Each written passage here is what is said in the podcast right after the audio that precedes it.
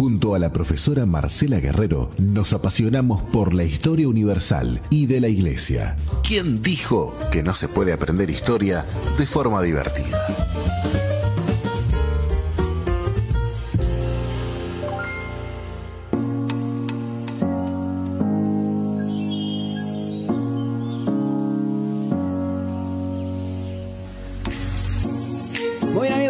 Excelente, seguimos al aire, eh, seguimos en el ¿Seguimos al aire, seguimos en el aire, seguimos en el aire, estamos aquí en la 91.5, me encanta, me encanta, me buen encanta, me encanta, ya ustedes se pueden bajar la aplicación de Radio Zoe, me Yo imagino que la profesora Marcela Guerrero ha descargado, sí o no, o si no la dejamos expuesta. Mirá, yo quiero mandarle un saludo a mi amigo Martín que me manda un mensajito hace un ratito. con Martincito. Martincito, que se ve que está escuchando la 91.5, me manda una foto de la, del, au- del auto de la radio y, sí, con la y 91.5. si no, no come hoy, ¿eh? Y si no, Si Martincito, no, le un gran amigo, le mando un le abrazo decimos grande. a Paulita que no le haga de comer y que él no coma No, y listo. Martincito está, está trabajando ahí a full, así que le mandamos un abrazo grande este, a toda la gente que se está conectando o que nos está escuchando de cualquier lugar del planeta. Excelente. Ustedes se pueden comunicar al 094-929-717 si así lo desean. Y hoy vamos a hablar de historia. Y en este inicio, eh, primero saludar a la profe. ¿Cómo anda, profe? ¿Todo bien? Y usted Muy ahora bien, está de bien. este lado, de, esa- Sí, de ese me- lado. Me, me cambió La- del lugar. Al principio estaba acá.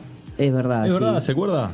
Y No sé por qué puse el cartelito de Zoom si no está en el Zoom ahora. Sí. Este, Vio es que está en el este. aire, ¿no? Sí, sí, ahí, ahí, ahí te la, tenemos, la presentamos ahí, profesora. Ahí está. Licenciada Marcela Guerrero. Qué bien, ¿eh? ¿Cómo, cómo, cómo, cómo aprende uno con esta Porque es esta histori- mujer, usted, eh? ah, usted no sabe, pero ella, es- ella es historiadora. ¿Sí hace ¿Ya está? Sí. ¿Historiadora? Sí. Histe- eh, historiadora y aparte le mete la chapa. Bueno, está bien. No. Por algo ha Sí. estudiado, se ha quemado las la- pestañas. Ni, los ojos se le ven, mire. Le- no, La le mira mete la así. chapa. Es verdad, o los sea, ojos los tengo cada vez más chiquitos de leer tanto, sí, eso es cierto. Ahí va. Veo menos. ¿Qué está leyendo ahora, profe? Y de todo un poco. Recordá que estoy con la maestría ahora. Es verdad, Entonces ahora estoy haciendo un curso de género, un seminario de género y estoy haciendo, estoy haciendo una investigación de género en el protestantismo. ¿Cuánto, ¿Cuánto tiempo de lectura diario, profe? Ay, yo no. Por eh, tirame un número ahí. Leo en todo espacio que pueda, todo Sí. tiempo que tenga, recreos, eh, en el ómnibus, en el donde haya espacio. Por eso no de auto, noche, no de mañana, claro. Claro, o si me traen, yo puedo Ahí ir va, ahí va, leyendo. ir leyendo. Claro. ¿Vio? ¿Vio por qué viene Leo, no- no maneja leo mucho. Bueno, lo que pasa es que, bueno, si Sí, obvio. Le se gusta la historia. claro, Obvio. no hay Pero otra claro, lo- manera. eh, no solamente le gusta la historia a la profe, es investigadora, porque es parte, pa- es parte de, de ser justamente esto de historiadora y aparte se especializa en lo que estamos hablando hoy y en estas series que tenemos de protestantismo. Eh, la primera serie o la- el primer capítulo fue desde la época mo- moderna hasta la actualidad, o sea, más o menos hasta, hasta la vamos a ir ahí. Hablando de serie, podemos hacer una serie de Netflix tranquilamente con la- Y con la profe sí, con La todos profe. los datos. Es más, tenemos, datos. no, tenemos, tiene datos que seguramente durante el año vamos a estar hablando porque tiene una entrevista pactada todavía con el pastor, un pastor activo Sí. uruguayo Opa. de más de 90 años. Verdad. Así que, Opa, incluso eso. lo puede ver en, en YouTube, ¿eh? Sí, este año vamos a compartir, ah, porque por lo general nosotros hemos compartido estudios que han hecho otros, pero este año, como estoy haciendo estas investigaciones, vamos a compartir material inédito de la Iglesia Uruguaya. Eh, Acá. Y, y- algunas líneas, hoy, hoy les voy a tirar algunas líneas de algunas investigaciones. Claro, por ejemplo, eh, la vez pasada habíamos hablado del protestantismo en el Río de la Plata y ahora nos fuimos más específicos porque vamos a estar hablando el protestantismo en la banda oriental en la época colonial.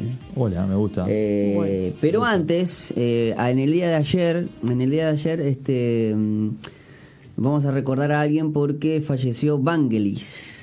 que si ustedes mm, lo recuerdan, eh, hizo, por ejemplo, varias cortinas musicales de eh, dos películas que son emblemáticas. Una es Blade Runner, que Carro incluye de Fuego.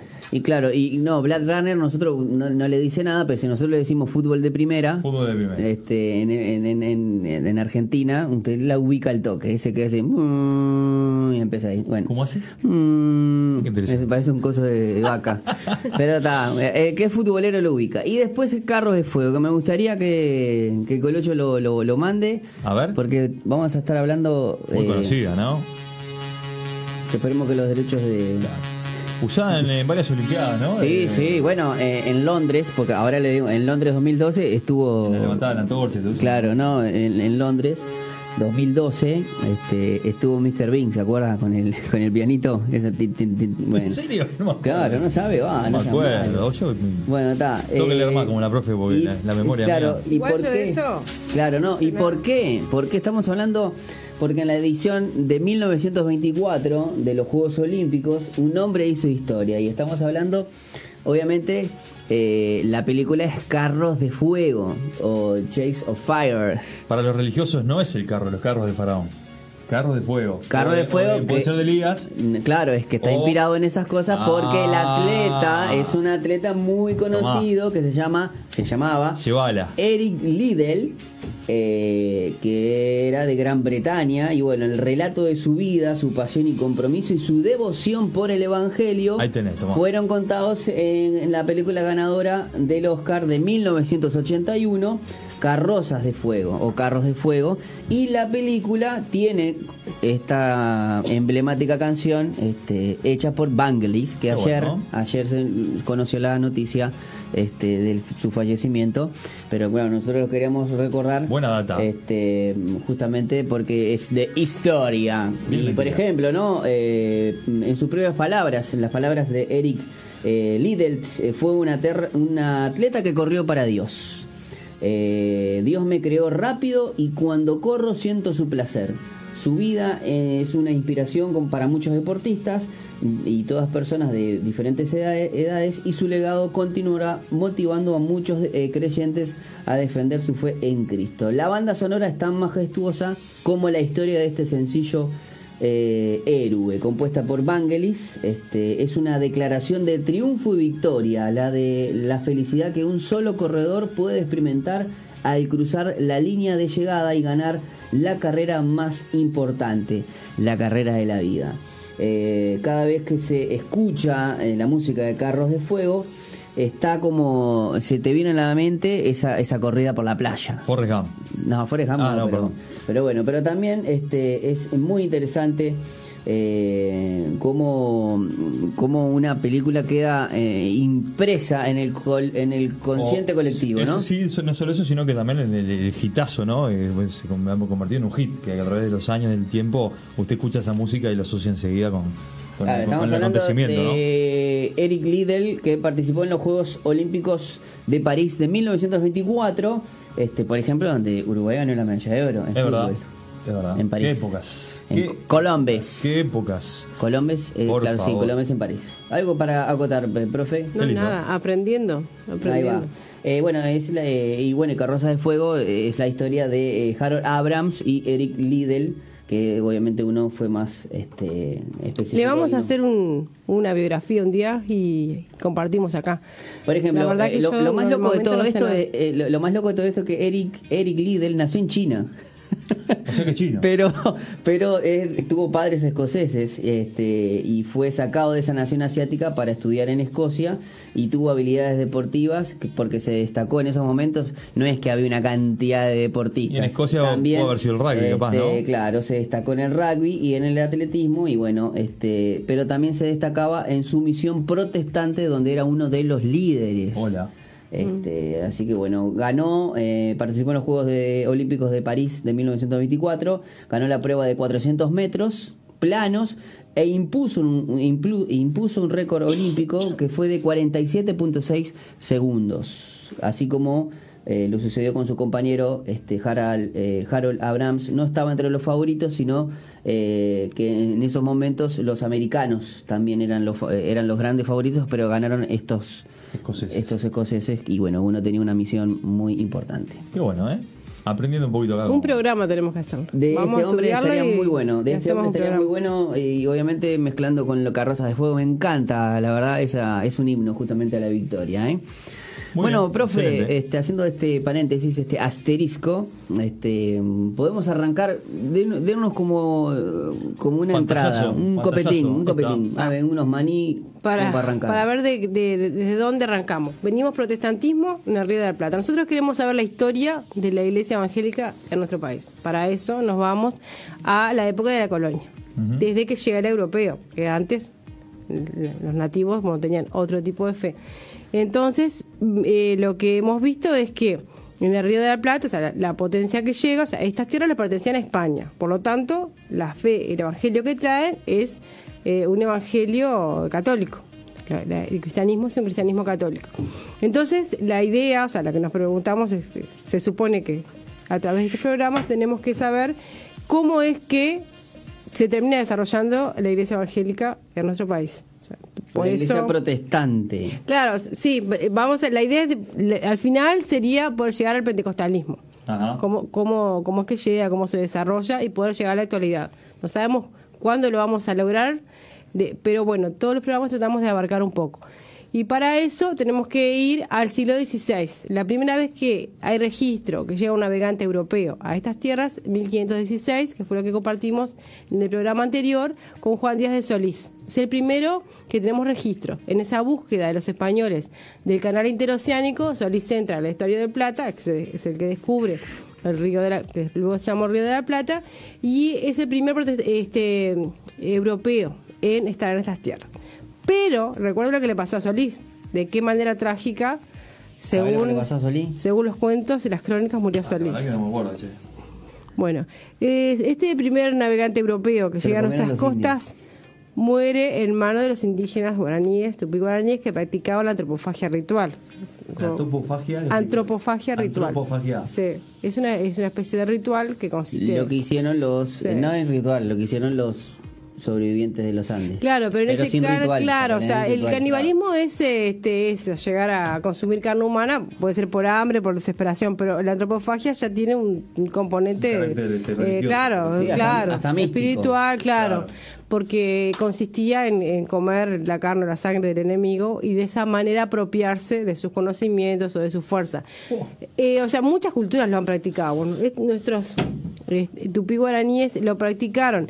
Bueno, después de ese viaje de Solís, hay un viaje eh, eh, en 1519 de Magallanes y Elcano, en esa búsqueda, así, otra vez buscando el canal interoceánico, los españoles se dan cuenta que esto no es la India, como había dicho Colón, pero ellos siguen buscando Ahí dar cuando la vuelta al el mundo. estrecho de Magallanes. Claro, y ahí en, ese- en ese contexto es que se descubre el estrecho que luego se llamó el estrecho de Magallanes. Que Magallanes le puso el estrecho de todos los santos. Porque Mirá. había sido. Todos esta- lo- estos, los nombres históricamente tenían otros nombres, ¿no? por ejemplo, los accidentes geográficos. Porque hacían referencia a lo que para ellos era importante, que era lo religioso. Hacer, eso es importante Y también aparte de el estrecho pensar. de Magallanes no se lo puso Magallanes porque Magallanes. Claro, este, no. No, él mismo no se lo iba a no poner. estaba vivo. Claro, o sea, le- después en honor a esta persona que se aventuró y logró llegar a las Filipinas, eh, comandó esa, esa expedición, bueno, se le da ese nombre, pero él le puso estrecho de todos los santos a ese al estrecho. Eh, él también pasa por Río de la Plata, pero sigue, no, no, no. a sabiendas de lo que le pasó a Solís. Claro, pero entonces, después de Solís, después de Magallanes, en estas tierras se sabe que hay indios que son peligrosos, que cometen estos tipos de, de crímenes, que no hay oro y plata como esperaban los españoles. Entonces, en las crónicas de la época aparece esta tierra como la banda sin ningún provecho. Si uno ve, o sea, el documento de época, aparece así, la banda oriental es la banda sin ningún provecho. No hay oro, hay indios hostiles, no hay riquezas que a los españoles llamaban la atención en primera instancia. Sí, o sea, si uno va a la historia nuestra, a la época No, no hay colonial, nada, no hay nada para, para saquear. Siempre fuiste Claro. complicado, ¿viste? Desde tus inicios, Pipo. Sí, bueno, pero después después encontraron riquezas. Más adelante vamos a ver qué, qué Claro, encuentran pero riquezas. encontraron riqueza gracias a que a gente traje- trajeron los. Bien, visionaria que, bueno, vamos, va- vamos a ver. Vamos a traer vacas y ahí. Claro, ahí encuentran la riqueza. Bien, Claro, y ahí ya estamos en el siglo XVII. Más adelante. Pero antes, en el, desde el siglo XVI, si vamos a ver entonces cuándo vinieron los protestantes, si vamos a rastrearlo, los protestantes no podían venir a instaurar una iglesia acá, no podían venir a hacer evangelismo, estaba prohibido, porque estamos en plena guerra de los imperios. Pensemos, en Europa ya ocurrió la reforma protestante, 1517. Eh, luego Europa se desangra en guerras. Europa, guerras religiosas. Esas, esas guerras se trasladan en, alta mar. Por lo general, cuando nosotros estudiamos acá, nos, eh, nos enseñan España, Portugal, nadie nos dice este aspecto. Pero eso, lo religioso, estaba presente también. España era la que por derecho tenía eh, que conquistar. O sea, y que era dueña de, de este territorio. El Papa le había concedido a los reyes de España el, eh, ser dueños de estas tierras, mientras ellos predicaban el Evangelio y hicieran que América se hiciera cristiano. Entonces, por derecho, todo lo que es a la línea eh, oeste del Tratado de Tordesillas le toca a España. ¿Vieron todos los países de América Latina que hablamos español? Todo eso le pertenecía a España. Al otro lado de la línea eh, le tocaba a Portugal. O sea, los dos imperios de la época eran España y Portugal. Pero entonces eh, la igle- el catolicismo, el cristianismo, es un cristianismo católico. Los protestantes no pueden venir a, evangelizar. Ah, otro hecho que habíamos remarcado era, claro, eh, ya sucedía, ya sucedía, ya, eh, eh, ya se había sucedido la, la- la reforma protestante. España es un bastión Claro, del eh, catolicismo. del catolicismo, por lo tanto, te, eh, arremetió con la contrarreforma y además, a su vez, obviamente, al salir a hacer esas misiones evangelizadoras, además de expediciones de en búsqueda de otras rutas, Claro. había un gran carácter religioso con esa misión este que era el predicar el Sí. evangelio, ¿no? Eso, eso es Este, importantísimo porque eso en cualquier libro de historia está. Sin embargo, si nosotros no, a veces no, no le prestamos atención, no se le presta atención cuando se. En, en cualquier libro de historia de segundo, de cualquier chiquilín que vaya al liceo, dice que uno de los motivos de la conquista de los móviles es la, evangel- la evangelización de los infieles, que el infiel para ellos en Europa son los moros y acá en América son los indios. Claro. Había que evangelizarlos y la iglesia y la acompañó expresión, todo perdón, que la, la expresión no hay moros en la costa. También proviene de la época. Sí, y mi hijo me preguntó día lo mismo, después, que después también tengo que mandar saludos, porque mis hijos escucharon el programa Bien. También. bien ahí. No, no podemos Sí, lograr menos, que ¿no? me escuchen mis hijos por Claro, la radio sí, no. bien, tiene que ser lo mismo. No, pero es interesante, no hay moros, No hay en, moros la, en la costa. Lo dijeron los españoles, ¿no? Pues es una frase de época. Si nosotros tenemos influencias, incluso en nuestro lenguaje de, Claro. de tipo este, español. Era y porque- Y lo trajeron nuestros abuelos. No había, ¿no? eh, no hay moros en la costa porque eran, eran de Morondanga. Bueno, Bueno, Está bien, vamos a una pausa y- Precisabas un, un Pero, eh, compañero para hacer las bromas, porque cuando estoy yo sola no me puedo hacer esos No chistes. se. ¿Vos decís que no. yo lo pervierto? Sí, sí, obvio. Y tiene Bueno, alguien, pero- tiene alguien que le puede decir, no, ganas. porque si me los hace a mí no los entiendo. No le va a entender, no, pero. solo para mí, los y chicos. bueno, pero. eh, ¿Qué hora estamos? de Antes de la pausa tengo que dar los saludos porque si no Bien, puedo- antes de irnos a la Claro, pausa, profe, me, explica lo de moros en la costa, entonces es, es de eso, de ahí. Bien, es como una frase de la época que se usa. Sí. ¿Y quién son los moros? Bueno, le dicen los moros a los musulmanes. Ah, La, la España que, que hace la conquista es la España que había acabado de eh, liberar Granada. O sea, ellos vienen con ese espíritu de cruzada. claro. Estaban desde el siglo VIII, no habían podido eh, expulsarlos y en, en Ah, el mismo ellos año. cuando, ellos cuando, claro, claro. expulsan a los musulmanes que incluso estaban con esa premisa de todo eh, lo que pisare mi... eh, eh, o sea, Claro, si un musulmán pisa ahí es tierra musulmana. Claro, es, es una mentalidad de la época, o sea, lo religioso está. Eh, Es, Siempre es presente, tremendo ¿no? eso, porque nosotros en la historia a veces cuando no priorizamos estos enfoques de lo religioso, nos perdemos de comprender, pero la religión está presente ahí. Los españoles que, los reyes católicos que echan a los moros de España son los mismos reyes que a los meses es- son los que aprueban el viaje de Colón, Claro. los reyes católicos. Claro. Entonces ellos conquista. vienen con ese, el conquistador es, es un nombre de cruzada, o sea, de que habían echado a los infieles de España y ahora van a venir acá a traer el evangelio puro y acabar con Claro, toda esta con lo mismo, infidelidad sí, de sí, los arrasar con todo. claro. Vienen, vienen con esa con ese ímpetu que bueno, lo, ahora los afilaste, había que bancarlo. Sí, sí. Bueno, profe, Sí. los saludos. Bueno. así, así vamos a saludar Tengo antes de irnos a la varios saludos significativos. Excelente. Quiero saludar a mis hijos que me escucharon el. la- Ay, que me la- eh, Pero dígame los nombres, que yo no me acuerdo. Bueno, voy a saludar a Cristian. Cristian no sé si me está escuchando porque está en la facultad, pero los que están en casa son Elizabeth, eh, Ignacio. Elizabeth me acuerdo que la trajo acá en un tiempo. Ahí está, Elizabeth, eh, la inolvidable Elizabeth, sí, no la traje más después de ese día. Sí, ¿se acuerda? No lo vamos a decir. La voy a- Me acuerdo, me acuerdo, me acordé. Yo mire, diría que la traiga. La voy Sí, a- tráigala que traer. subimos el rating por La este voy- profe. Sí, sí, sí. Voy a traer a Elizabeth, que ahora está grande, está en sexto derecho, ya está Opa. estudiosa, está muy estudiosa. Ella, Bueno, ella tuvo su, salir, ella escúcheme. tuvo su, su- sus complicaciones, pero ya superada. Ha Qué bien, ¿eh? La felicitamos. Y, y quiere hacer no sé cuántas carreras y todo, así que está. Ella, este, dale suave, que me bueno, es Uruguay esto. ella- Sí. bueno, a Ignacio, que está en cuarto de liceo. Que también lo y conocí, que no me bueno, y que él, ellos cuando llegué a casa, y aparte me mostraron porque mandaron a grupo de la familia, porque yo siempre a veces no me escuchan nada, o me dirán que me escuchan, entonces ellos cuando escuchan pasan al grupo un pedacito, graban y, y pasan que escucharon. Qué bueno, che. Después tengo que saludar a mis alumnos, tengo varios alumnos que escuchan. Excelente. Le- eh, la verdad que sí, lograr que los alumnos escuchen después de hora también. Y que escuchen la radio, ¿no? Y Sobre que todo, escuchen radio, sí. porque hoy los y- y- gurises- y que a veces me escuchen dicen, profe, yo te escuché tal día, no sé cuánto, y yo me entero a veces a los días. Y contarle ahora con la nueva aplicación, mucho más fácil. Claro. Eh, tengo que pasar sí, esos datos que Sí, así, sí, ¿cómo sí. me escuchan? No sé, pero Ah, yo sé si que le pasa el, escuchan. el- el canal de YouTube también que Le se pasamos el canal de YouTube, aplicación, todo, para que te bueno. Podcast Bien, también. Claro. es- esas cosas yo, ¿cómo lo hacen? No sé, pero eh, tengo que, que difundirlo más. Y después tengo un saludo muy especial. A Voy a saludar también a un profesor mío. Tengo un profesor de Historia del Cristianismo del seminario. De, eh, yo he estudiado en la Facultad de Humanidades, pero también he estudiado en seminarios cristianos para ver también una mirada, una perspectiva Claro, desde el cristianismo. está perfecto. Y entonces a mi profesor se llama Pablo Cora.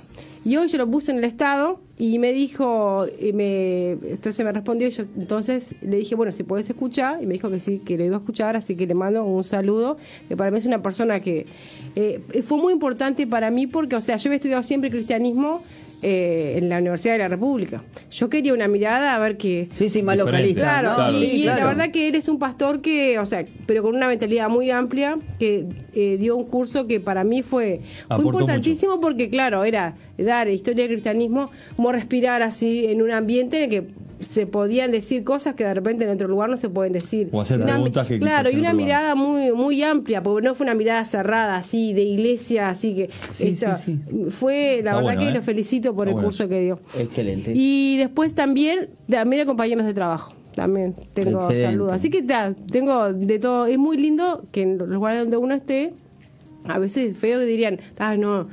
Pero que te escuchen fuera de hora cuando no tienen por qué escucharte. Eso habla bien Es de muy la lindo. profe Así que les mando, ¿eh? les mando un abrazo. Bueno, nosotros vamos a ir a la pausa enseguida, Rapidito. Y ya regresamos que vamos a, a terminar eh, ya el último bloque con eh, esta segunda parte que tenemos del protestantismo en la banda oriental en la época colonial. Ya venimos. Muy bien, profe. Este, ¿Cuándo qué? Cuando los franciscanos, qué malos que son. Cuando los franciscanos caen. Quedó, pues. No. Una genia. Bueno, avísenme. Profe, No, claro, la- después de tantos años, yo pensé Sí, que ya, sí. ya la tenía. No vi. Cuando los franciscanos caen en manos de, Ah, de pero- los luteranos. Ahí Bien, va, muy perfecto. bien. Ahora sí vamos- ahora retomamos. Vamos a empezar, Arrancamos el segundo bloque, el último bloque. El último bloque y tenemos mucha info para de la profesora Marcela Guerrero para meter en estos 15 minutos Claro. y me gustaría que... Rapidito, porque aparte le contamos a la gente que como venimos hablando, no es que corta la pausa y, y nos Claro. quedamos callados, seguimos hablando de todo, por Claro. eso entramos de esta manera, ¿no? Claro, ri- riéndonos un Bueno, poco. eh, vamos a estar hablando de un personaje muy especial que tiene una canción especial. Sí, a ver si la tiene por ahí muy- porque vamos a hablar de un pirata. A la gente le va a encantar el a tema ver. de la, la pirateada. Este, Y nosotros justo con Shelly habíamos de la, de la conciencia como la propiedad más va- valiosa y hablaba justamente el tema de la piratería. ¿En serio? O sea que está todo vinculado, ¿no? Sí, sí, horrible. ¿Se pero podría decir el primer pirata El- gospel? No. no. no, nada que ver. No me animaría a decir eso, ¿no? Sí. Bueno, no, igual nosotros tenemos ese No, título para, para Igual Mauricio. díganlo si quieren, pero no es mi nombre. Claro, No, no, no, pero no. nosotros tenemos igual ese título para Mauricio. Para Gato- ponerle un poquito de- Mauricio de- Don Gato Machado, ya tenés Ponle un poquito de risa al programa. gospel, en a este- ver. sí, en estos últimos minutos. No, ese no era. Era ese. Sí. Era Porque solo. vamos a hablar de, Ay, de- mamá. de un corsario, de un pirata, sí, ahí va, eh, que muchos dicen que era pirata. robaba, robaba de noche y rezaba de día. No, Al revés. ¿Al revés? Al revés, al Ah, revés. perdón. Seguro, al revés. Profe, decime que estaba con un de- lorito. de día ¿Se ponía el lorito en el hombro? ¿Sí? No, te- tengo idea. No Estamos tengo hablando pero de eso sería en el Caribe, pero en esta Claro. zona. Sí, no, en esta zona no. En esta Estamos- zona no. Eh, Francis. Andaba con un gorrión. Francis Drake. Francis Drake. Francis qué Drake. buena. eh, Qué buena película. No, qué No. buena para una marca de vaquero. Francis Drake. Ojo, para Este, una marca de vaquero. O para una- Resistente. Seguro. Que, Por una- que quiera- por una marca de- que de- nada de que- bebida cola. Que quiera robarle a los españoles. Tomate una Francis Drake. Bien, ahí, bien. Está, acabó el chiste, bien. Sí, bien. Profe, te reíste. A mí me pongo de profesora ahora Bueno, no profe. está- Perdón, no, profe, no me está bien, está bien. Lo que pasa es que hacía tiempo, pobre Pipo, si estoy yo sola no dice todo eso. Yo, eh, yo soy la Es que me empezó, hoy. me empezó a surgir tantas ideas. Es- como por es ejemplo, estar yo acá, te das mirá cuenta qué y no- buena, no, me tengo que ir, qué me tengo buen que ir. Francis Drake, qué buena para para, para, bueno, sí, para una, Una bebida, una vodka. Una bebida espirituosa, te iba a decir justamente. ¿eh? o bueno, Una bebida espirituosa. ah. Eh, profe, Francis Drake, Bueno, ¿quién era? Francis Drake es uno de los corsarios más famosos de esta época, para poner el nombre a algunos, porque esta era una zona Barba- de corsarios Barba y piratas. Negra, no. No, no, en esta zona no. Tenemos No, no, no, que, existió, que es ponerle, para ponerle nombre a zona, algunos. Francis Drake es uno de los corsarios más famosos que estuvo en esta zona, estuvo en el Caribe, en Chile, en, otros lugares. No es Jack Sparrow. Pero En el Caribe estuvo en, en, en esta zona, inc- incluso Francis Drake llegó a caer en manos de los charrúas.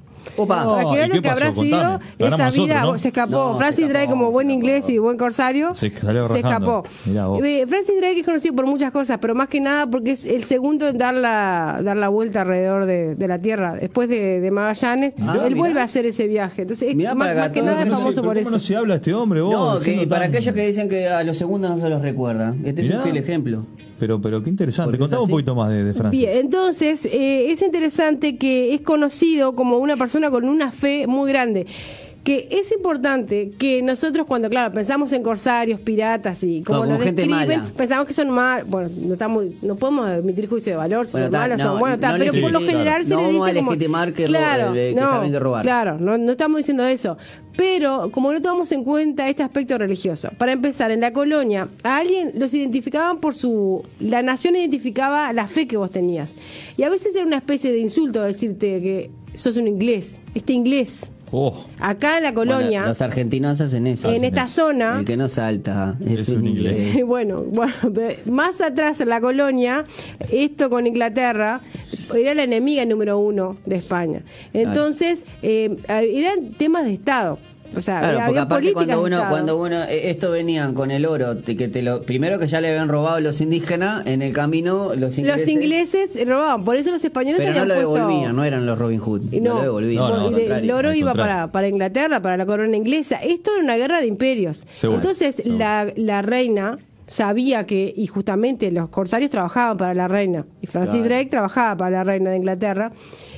Pero a él se lo acusaba porque parece que era una persona que ellos tenían sus cultos. En este territorio, en el Río de la Plata, lo que es Uruguay, hubieron cultos protestantes mucho antes de que se instalaran las iglesias protestantes. Pero eran cultos que hacían ellos en los barcos porque ellos tenían su propia fe. También no se sabe con exactitud cuándo se hizo el primer culto en territorio uruguayo. Seguramente fue en aguas uruguayas antes, si, si vamos a hablar de nacionalidades. Arriba del barco, Claro, como arriba del vos. barco hasta que después este, desembarcaban, pero no, no sabemos con exactitud cuándo fue el primer Pero es seguro pero que, que fue lo, en lo- lo esas hayan en esas hecho porque, horas. claro, eh, estos hombres tenían esas Claro. costumbres y lo hacían, o sea que es muy... es muy probable que quizás antes probable. de llegar a la Tierra, bueno, vamos a hacer un, vamos, vamos a orar. ¿no? Claro, vamos, ahí vamos está, a orar por algo que nos está, encontramos, ¿no? no te decir, vamos a atar al hombre fuerte. Vamos a atar, vamos a atar al indio fuerte Eso que, sale de nosotros. Eso ya es demasiado Perdón, me te lo tenía que decir, perdón. Bueno, está. ¿Te das entonces- cuenta, no, profe? Atemos al hombre Pipo, mirá que para la semana que viene no sé si No está. Mario. No vengo más. Va a tener que venir No, siempre. no Sí. Juan se rico el hecho de los controles. Porque bueno, pero imagínense esa, esa, eso, eso Con nuestra mentalidad evangélica, sí. sí, No lo, no lo dirían así porque No, no, está bien. Te entiendo. Attention of the strong. Attention de Homer Forty. Atame el charrúa que hay en vos. Atá el Claro, charrúa que hay en vos. No, no, Robá, bueno, dale. pero eh, me imagino que en esos en, en- en- en esos cultos que, que estuvieron en, en- en los barcos eh, lo, lo tenían que hacer. Sí. Lo que pasa es que recuerden que profe. ellos tienen, tenían una fe, la fe luterana, no, no eran pentecostales. Claro, Entonces no, no, oraban no, no, así. no, no existía Ah, eso, no, oraban no. de otras maneras, pero sí en el escudo de Francis Drake decía auxilio divino.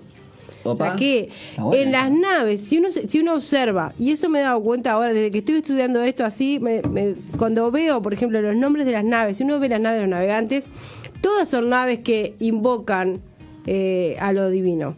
Por ejemplo, en las naves de Magallanes, por ejemplo, la primera, la, la nave insignia se llamaba la Trinidad. Bien, Mirá claro. Otra nave era la, este, la Concepción, otra era la Santiago, otra era la Victoria, de las naves de Magallanes, porque todos tienen nombres que hacen referencia a lo religioso. Claro. Y, y en, el, en el escudo de Francis Drake decía auxilio divino. Y, y si uno ve la documentación de la época, todos lo- los estandartes, cosas, tienen todas palabras que hacen, eh, están eh, evocando lo divino. Entonces ellos oraban para que sí, para que Dios los bendijera, para que el viaje fuera bueno, para había peligros que corrían permanentemente. Y eh, es gracioso, sí, que a, a Francis Drake, una de las acusaciones, y él mismo en un parlamento del mismo dice, como que hablan mal de mí, dice, porque a mí me dicen que este es el pirata que roba de día y reza de noche. Entonces él dice, él se justifica a sí mismo, que todo lo que él hace lo hace por obediencia de la reina. Él justifica que lo que él hace, lo hace porque, bueno, tiene órdenes que cumplir, son políticas de Estado, y bueno, a ver, eh, lo que hacían los españoles saqueando América. Estaba bien, o, o sea, o estaba mal, depende cómo lo miremos nosotros. Para los españoles estaba bien, había que saquearlo. Los ingleses pensaban que había que saquear a los españoles, y, y bueno, los ingleses también tenían eh, su, lo, lo religioso. Entonces es importante que en esta guerra de los imperios, eh, eh, algo que he visto estudiando esto y que me he detenido en eso, que a veces cuando vemos la guerra de los imperios, nosotros vemos como guerras comerciales pero nos perdemos de vista si no vemos esto de lo religioso. Que incluso hasta hasta era más importante. Para ellos, Que para que sí. ellos sí, claro. nosotros Porque lo como- vemos, nosotros lo vemos y lo estudiamos de la parte económica Seguro. o por o de, de historia. Claro, es que tradicionalmente en pero- Uruguay se estudia así. Fíjate vos que el pero hoy mismo, en que el mismo día hay- Francis Drake se, se- se de alguna manera se justificaba diciendo, bueno, ta, lo hago porque la reina me Claro, manda y pero no parece lo que, yo incluso dicen, y- incluso sus enemigos dicen, era un buen luterano, hablando de, de- o eh. sea que él en su vida este, practicaba eh, así una, una, una devoción viva. No, y Después- además que también, profe, él no podría ni siquiera bajar, porque en ese tiempo eh, en los puertos o lo que se podía, eh, si querías entrar a, a la banda oriental o algo, como habíamos hablado la otra vez, no no, no, no podía hacerlo porque este, lo- Claro, lo, eh, sea- agarraba o ni siquiera bajarlo. Claro, incluso, o sea, ¿se acuerdan que les dije que algunos eh, algunos ingleses cayeron, por ejemplo, Francis Drake en manos de los charrúas, pero se escaparon, eh, Francis Drake junto a otros dos, también se escapa a, a Buenos Aires, ahí son remitidos a Asunción y de Asunción a Lima, y muchos de ellos fueron ejecutados por la Inquisición, porque acá se, se, la, la Inquisición funcionaba. Claro. En, el, en el Río de la Plata. Y hay algunas cosas que les, que les quiero leer, no no sé cómo estamos de tiempo. Dale, dale, profe. Pero una, eh, por ejemplo, un, un texto hablando de cuando los franciscanos caen en manos de luteranos. Había un barco de eh, franciscanos, sacerdotes franciscanos que venían al Río de la Plata, porque acá hacía falta sacerdotes. Había muchos indios, pero no había sacerdotes. Todavía en lo que es la banda oriental no había ningún poblado, pero sí estaba Nuestra Señora del Buen Aire, que había sido fundada en, a partir de tiene distintos años de fundación, pero a partir de 1530, después es demolida por, los por los indígenas y bueno, tiene varias, pero ellos por supuesto. Estamos hablando que- de Buenos Aires. Claro, que en Argentina para ellos la fundación la remiten a 1530 y pico, la primera, la primera fundación de Buenos Aires. Y una vez venían una cantidad de franciscanos para el Río de la Plata y los franciscanos caen en manos de luteranos. Sí, imagínense eso, que a veces también, a veces vemos, está un barco eh, español cayó en manos de ingleses, si le damos esa lectura nos perdemos todo lo otro, pero pensemos que son sacerdotes franciscanos en manos de luteranos. Y estos luteranos, aunque no sean sacerdotes, son personas que tienen una fe viva. Y hay un texto, por ejemplo, que dice, y, y los ingleses luteranos, los cuales llevan dos galeones fortísimos y la capitana muy nuba y un pataje y dos lanchas. Estoy leyendo un texto de época, por eso tiene un- esta, este vocabulario. Y dos lanchas con 350 ingleses luteranos y 12.000 ducados de mercadería y muchas Biblias en romance y otros muchos libros luteranos y dos clérigos clérigos de su perversa y dañada ironía, gran suma de pertrechos de guerra, etcétera. O sea que ellos, los franciscanos, tenían, eh, los luteranos tenían Biblias. Cuando atrapan a los, a los, a los estos sacerdotes, primero, eh, incluso uno de los luteranos entra en el barco de los franciscanos, cena muy bien con el general, con el capitán del barco, pero después se lleva cautivo a algunos.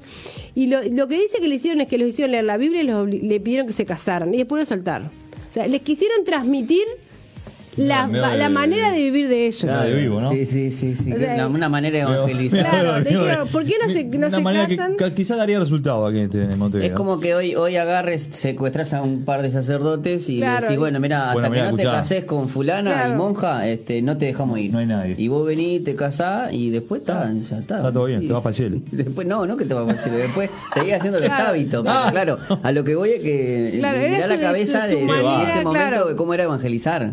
Bien, después hay ot- otro, caso que encuentran una, eh, o sea, eran comunes los viajes acá, o sea, por ejemplo, el banco inglés, el llamado banco inglés, esa nomenclatura, o sea, que quedó eh, en nuestro, o sea, nosotros podemos ubicarlo, eh, viene de la época, porque varias naves inglesas eh, eh, naufragaron ahí. Y ahí fue en uno de los, que naufragó Francis Drake cuando queda en mano de charrúas que luego se escapa a, Buenos Aires.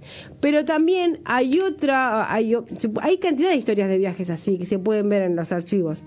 Hay un caso también de que quieren... eh, el- ¿Vieron la isla de San, Gra- de San Gabriel? Fue frente a Buenos Aires. Ahí se habían escondido y se encuentran, eh, logran capturar esa nave de, de holandeses, porque en el siglo XVII son holandeses, ya no son ingleses. Y ahí se encuentran unos, unos tipos folletos en el que se habla mal de Roma. Y se les pide a la gente, a los pobladores, que, que se vuelvan, a que, que abran sus cabezas, que, que, no, que habla mal del Papa.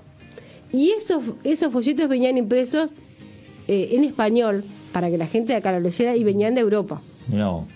No llegaron a hacer el efecto que tenían porque los capturaban antes. Pero ese hecho de que hayan encontrado una caja con panfletos así, reproduciendo, eh, tratando de sembrar una rebeldía contra España, es muy importante. Eh, o sea, cómo la propaganda política también se hacía a través de lo religioso, a eso voy. Ah, porque, aparte ahí no había separación de iglesia. Claro, o sea, Claro, los dos estados, junto. uno en el estado católico y el otro protestante. Pero la forma del estado protestante hacer que, que, que cayera la fidelidad al estado católico es a través de lo religioso. O sea, no les vienen a hablar, la propaganda política es a través de lo religioso también. No, no, no habla de modelo económico ni Claro. nada. Sí, sí, te Eh, hablan de, la religión. Claro, sino que, que les hablan de lo, Sí, de lo de lo- político. y sí. claro, y criticando a, a lo- a lo- a- a- en, de- en este caso al, al Papa.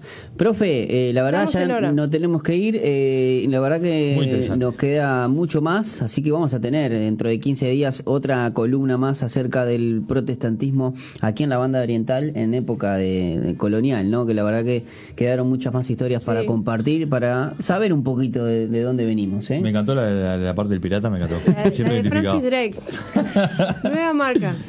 Eh, voy a ver si, si puedo utilizar este la frase de él. Sí, obvio.